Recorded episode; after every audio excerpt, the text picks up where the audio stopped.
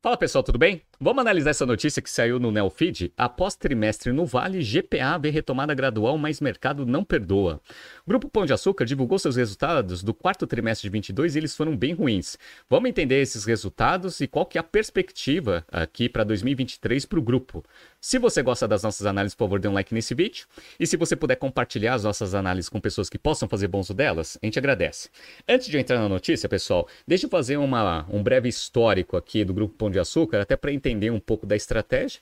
E eu vou até explicar que um pouco dessa estratégia é o que está contribuindo negativamente para os resultados atuais do Pão de Açúcar. Né? Foi o seguinte: eles começaram um processo lá em 2021 de simplificação de portfólio. Lembrando que mais de 50% da receita deles vinha da operação açaí, a operação atacarejo. Aí, olha o que aconteceu. Lá no dia 23 de 3 de 2021, ou seja, em março de 2021, o Açaí conseguiu né, fazer, o Açaí não, o Grupo Pão de Açúcar fez a cisão, o spin-off dessa operação, e aí saiu essa notícia no Valor Econômico. Após separar Açaí, ações do Grupo GPA têm alta de 27,47 na B3. Ou seja, o Grupo Pão de Açúcar ia deixar a operação Açaí isolada, né, ali para destravar valor, e ia focar mais nas operações que eram da bandeira Grupo Pão de Açúcar de fato né? Aí o que aconteceu? No dia 14 de 10 de 2021, o Açaí comprou 71 pontos do Extra e o Extra, né, o que é do grupo GPA, saiu da operação ali do segmento de hipermercados. Ou seja, a simplificação de portfólio também veio na parte de hipermercados. Então ela saiu de atacarejo e de hipermercados, focando ali em supermercados e lojas de proximidade, que eles chamam, que é o famoso minuto pão de açúcar, né? Beleza. Aí, dado que a estratégia de portfólio mudou, eles também decidiram mudar o presidente da empresa, lá no dia 17 de março de 2022. Vamos lá. GPA nomeia Marcelo Pimentel como CEO, sangue novo para um portfólio idem. Só que o Marcelo Pimentel ele tem um histórico aqui que está deixando o mercado financeiro bem preocupado, principalmente com as últimas notícias que a gente recebeu aqui em 2023. Vamos ver aqui, ó. O Grupo Pão de Açúcar nomeou Marcelo Pimentel como seu novo CEO, trazendo o executivo hands-on e com ampla experiência em varejo alimentar e vestuário para substituir o Jorge Faisal Filho, um veterano que estava no grupo há 15 anos. De onde que veio o Marcelo Pimentel? Vamos lá? Pimentel era até agora o CEO das lojas Marisa, onde estava há cinco anos, três como CEO, liderando o turnaround da empresa. Como a gente está vendo as notícias mais recentes, a Marisa aí é uma das empresas que o pessoal está preocupado que pode ser uma próxima empresa entrando em recuperação judicial. Então, o turnaround foi bem feito nos últimos três anos? Não. Ah, não foi bem feito. E aí trouxeram esse é, presidente para sentar na cadeira de CEO do Grupo Pão de Açúcar para fazer o turnaround, dado que a empresa estava fazendo uma simplificação forte de portfólio. Ah, então, naquela época, todo mundo estava vendo com bons olhos, sabendo o que aconteceu com a Marisa, agora o mercado financeiro está um pouco com o pé atrás. Aí o que aconteceu? No dia 5 de setembro de 2022, o GPA anuncia spin-off do Grupo Êxito, que é a operação que eles têm lá fora, aqui na América Latina. Basicamente, a operação vai ter os mesmos objetivos ali do açaí, que é o quê? Você separa essa operação, vende para alguém e aí embolsa o dinheiro para você executar a estratégia num, num, num, portfólio mais simplificado do Grupo Pão de Açúcar.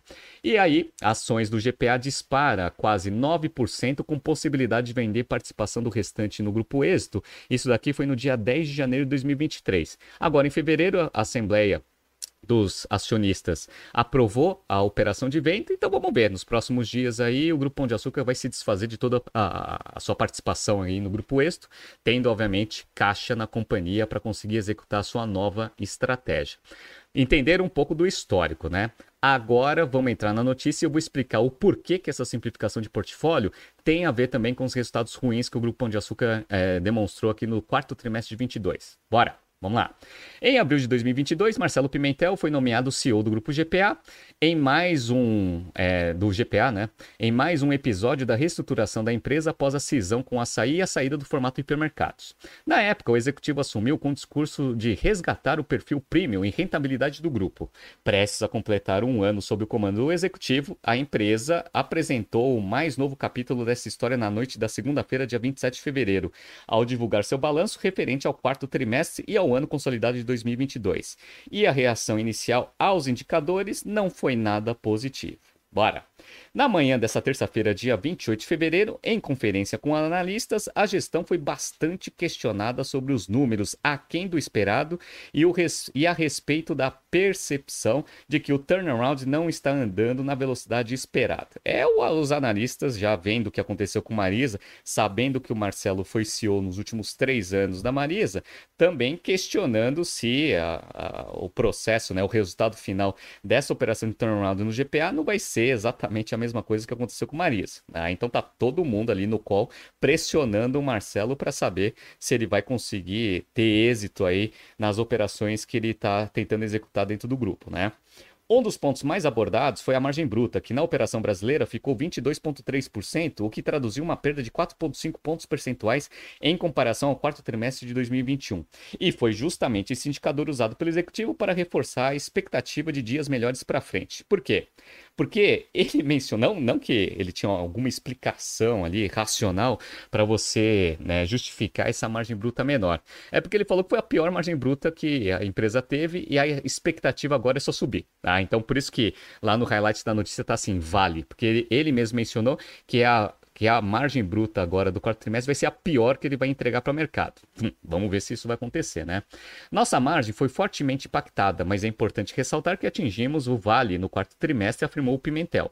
Agora, já vemos sinais de melhora no primeiro trimestre e nossa expectativa é de uma retomada gradual em 2023. O executivo completou dizendo que houve frutos do trabalho que está sendo feito em frentes como ajuste de sortimento após a saída de hipermercados e redirecionamento de foco, priorizando os formatos de de supermercado e lojas de proximidade. Abre aspas. Estamos desligando algumas categorias e fornecedores, o que impactou um pouco mais o nosso markdown, explicou. Em outra consequência, tivemos um nível de quebra maior do que esperado, o que afetou a margem comercial. Isso daí foi erro de execução. Tudo bem, acontece, beleza, justificado. Mas uma das coisas que ele está colocando aqui é o que? Cadeia de abastecimento. E é aqui que vem a explicação que eu queria dar para vocês. Por quê? Porque é o seguinte: qual que é a vantagem de você ter feito o spin-off do açaí? A vantagem é que você destravou o valor e aí você conseguiu vender as ações do açaí para o mercado, teve uma grande valorização, consequentemente o grupo GPA ganhou, o grupo GPA ganhou bastante dinheiro com essa operação. Perfeito, destravou o valor. Qual que é a desvantagem de você fazer isso? Agora são duas empresas separadas, ou seja, o volume de compra que o GPA atual sem operação do açaí tem é muito menor do que ele tinha anteriormente, o que consequentemente vai trazer um menor poder de barganha com os fornecedores, o que vai resultar em quê? Custos mais altos, prazos de pagamentos mais curtos. E isso daqui é o que está afetando diretamente o resultado do, do, do grupo do GPA aqui, e eu vou mostrar para vocês. Bora, vamos lá. Pimentel também destacou outros pilares em execução na operação. O primeiro deles, o processo de renegociação com fornecedores para readequar o mix e as condições comerciais ao modelo agora centrado basicamente em supermercados e bandeira do Minuto Pão de Açúcar. Só que aqui é o problema, né? Por quê? Porque essas renegociações vão ser em patamares muito piores que a empresa tinha anteriormente. Tá? Outro ponto é o aumento de penetração dos produtos perecíveis, que ajudam a melhorar a recorrência e fidelização dos clientes, mas também a margem bruta, disse o CEO do GPA. Isso se bem gerido. Por quê? Porque se você começa a ter muita sobra de estoque, a sua margem bruta tende a cair porque você tem um índice de perda maior. Né? Então vamos ver. Aí vai depender muito da, da execução bem feita aí nessas operações. Abre aspas. A categoria já tem participação de 48% nas vendas e o objetivo é chegar a 53% no fim do próximo ano. Então, vamos ver aqui se essa estratégia vai dar certo. Agora vamos entrar nos financials e aí eu vou mostrar para vocês a perda de escala afetando diretamente aqui os resultados, tanto operacionais quanto de geração de fluxo de caixa. Bora! Vamos lá. Eles já estão apresentando a transação, a, os financials da companhia separados entre Operação Brasil, que é o que vai ficar depois da venda da Êxito. Então eles colocam lá Brasil, Êxito e depois o consolidado. Então eu vou mostrar aqui só o, o GPA Brasil, que é o que importa, né? Dado que já foi aprovada a venda aqui da Êxito, mas depois eu falo um pouco da operação da Êxito e como que ela está performando, tá? Então vamos lá, ó. Pegando aqui, ó, o GPA consolidado só operação Brasil, você tem aqui receita líquida de 4,9 bilhões contra 4,4 bilhões do quarto trimestre de 21, ou seja, um crescimento de 10,7%. No entanto, a margem bruta ela caiu para 22,6 contra 27,2 no quarto trimestre de 21, aquela queda de 4,6 pontos percentuais aqui de margem bruta, que é explicado ali dentro da notícia. O que trouxe aqui uma queda de margem EBITDA aqui de 4, é, de 2,3 pontos percentuais para 4,8%. Então a margem EBITDA apertada, né, 4,8%, era 7,1 no quarto trimestre ali de, de 21. Ah, então teve uma queda aí boa ali também de margem EBITDA. E também um prejuízo aqui bilionário, um prejuízo líquido de 1,1 bilhão, bilhão de reais aqui contra um lucro de 777. Boa parte da explicação desse lucro líquido negativo, ou seja, prejuízo líquido, veio de diversas provisões de imposto. Para quem está vendo aqui no YouTube, ó, o prejuízo líquido aqui ó, de 1,1 um bilhão aqui, ó, 285 foi contingência de ICMS, 288 provisão de contribuição social sobre lucro líquido e tem 288 aqui de R diferido ali na Colômbia. Beleza. Aí tem outra é, contingência trabalhista, mais 309 milhões e ainda tem mais 227 aqui de reestruturação. Aí tem alguns efeitos positivos aqui. O ajustado, se não houvesse esse monte de provisão ali de imposto, seria um prejuízo de 146 milhões no trimestre, que é muito melhor do que um prejuízo de um bilhão e 100. No entanto, ainda traz a empresa de lucro líquido de 777 para um prejuízo de 146. Ou seja, foi ruim aqui o quarto trimestre do grupo GPA. E esse provisão de contribuição social sobre lucro líquido, ele já estava sendo esperado pelo mercado. Porque, ó, notícia aqui do dia 9 de fevereiro de 2023 aqui do Valor Econômico. GPA diz que pode ter impacto de 290 milhões nos resultados devido à cobrança do, da contribuição social sobre o lucro líquido. Esse é aquele caso que a, o grupo GP, o grupo Pão de Açúcar Açúcar, né, o GPA, ele já tinha ali uma decisão do STF que ele não precisaria pagar ali a contribuição social sobre o lucro líquido, só que o STF esse ano decidiu que tudo que ele tinha isentado lá atrás, agora a União pode cobrar. Isso daí trouxe um impacto obviamente negativo. O GPA já provisionou tudo aí é, de perda no quarto trimestre. Fez bem feito, né? Tem que fazer a provisão 100% mesmo. Até porque, caso eventualmente é, tenha alguma mudança aí nessa decisão, aí você consegue reverter esse negócio, melhora bastante o resultado para 2023, né? Mas enfim, é risco fiscal aqui, né? Vamos pegar agora a operação 2022 inteira. Em 2022, a operação Brasil do GPA faturou 7, é, 700 não, 17,3 bilhões de reais contra 16,2, um crescimento de 6,3, ou seja, nem cresceu tanto assim. A margem EBITDA aqui, ó, ela foi de 7,1 de em 2021 para 5,2, uma queda de 1,9 pontos percentuais, e a empresa teve um prejuízo líquido aqui de 172 milhões contra um lucro líquido de 802. Então, o ano de 2022 foi um ano bem difícil aqui para o Grupo Pão de Açúcar, né? Beleza. Bom, agora vamos falar sobre Operação Brasil e Operação é, Êxito, né? Então, ó, para quem está vendo aqui no YouTube, eu estou mostrando para vocês que a marca Pão de Açúcar aqui em 2022 representou 45,6% das vendas. Mercado Oeste Compre Bem 31,6 e onde eles estão tentando crescer bastante a participação do faturamento total é no Minuto Pão de Açúcar, que é o que eles chamam aqui de proximidade. Representava 12,7% do faturamento em 2021, agora representa 14,1% e é ali a estratégia de crescimento do negócio, né? Beleza. No entanto, tanto margem EBITDA de quarto trimestre de 22 contra o ano de 2022 inteiro caiu, né? Então, ó, quarto trimestre, como eu mostrei para vocês, ó, 8.4 aqui de margem EBITDA no quarto trimestre de 21, 6.1 agora no quarto trimestre de 22. E no ano caiu de 8.8% para 7% margem EBITDA. Um negócio apertado aqui em termos de rentabilidade, né? Agora vamos pegar o grupo Êxito. O grupo Êxito ele tem é, operações em três países: Colômbia, Uruguai e Argentina. Para quem está vendo aqui no YouTube, vocês estão vendo que o ano de o quarto trimestre de 22 foi muito ruim para a operação Colômbia. Eles tiveram uma queda de 12,2% aqui no faturamento. E por que, que isso é importante? Porque a Colômbia é o que representa mais da operação do negócio. Então, ó, estão vendo aqui, ó, que quando você pega crescimento ano contra ano do grupo Êxito, em termos de faturamento, eles tiveram um crescimento só de 3,9%, chegando aqui a 28 bilhões de reais aqui é, de faturamento contra 27,2. E aqui, ó, o azul claro, para quem está vendo aqui, é a Colômbia. Então representa muito mais de 50% do faturamento. Aí depois tem Uruguai, que é a segunda maior região, e a Argentina aqui, que é a terceira. Essa operação, ela também teve queda de margem EBITDA, tanto no quarto trimestre quanto no ano de 2022. Então, ó, no quarto trimestre caiu de 10,6 para 8,6 e no ano caiu de 8,8 para 7,8. Mas essa operação está à venda. Vamos ver aí se com esses números aí em queda, a, o GPA consegue aí um valuation bom para conseguir vender essas operações ali, é, vender essas ações num valor razoável, né? Beleza. Bom, que, que aconteceu? O, com a venda do açaí, eles conseguiram receber bastante dinheiro ali, principalmente da, da cisão e também da, da venda ali dos pontos do extra hipermercado para o açaí. Então, olha o que aconteceu. No final aqui de 2021, o GPA ele estava aqui com 8,2 bilhões em caixa e com uma dívida bruta aqui de 9 bilhões. O que, que aconteceu no ano de 2022? A dívida bruta caiu para 5,8 bilhões, de 9 para 5,8, só que o caixa também caiu de 8 bilhões para 3,7. Ou seja, a dívida líquida da empresa aumentou de 778 milhões para 200, é, 2,110 bilhões de reais. Então, aumentou de 778 para 2,1 bilhão. Perfeito.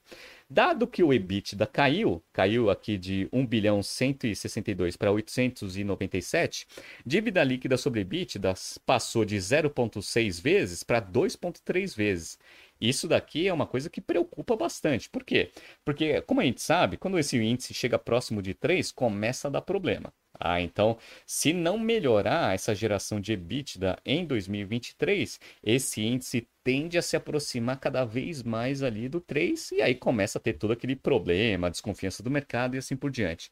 Vamos ver o que vai acontecer. Esse é um índice aqui que é importante dar uma analisada nos próximos trimestres. Beleza. Bora. E o resultado financeiro, Renato? Como a gente viu, a taxa de juros subiu. Mas como o grupo Pão de Açúcar estava com caixa muito forte, o que aconteceu?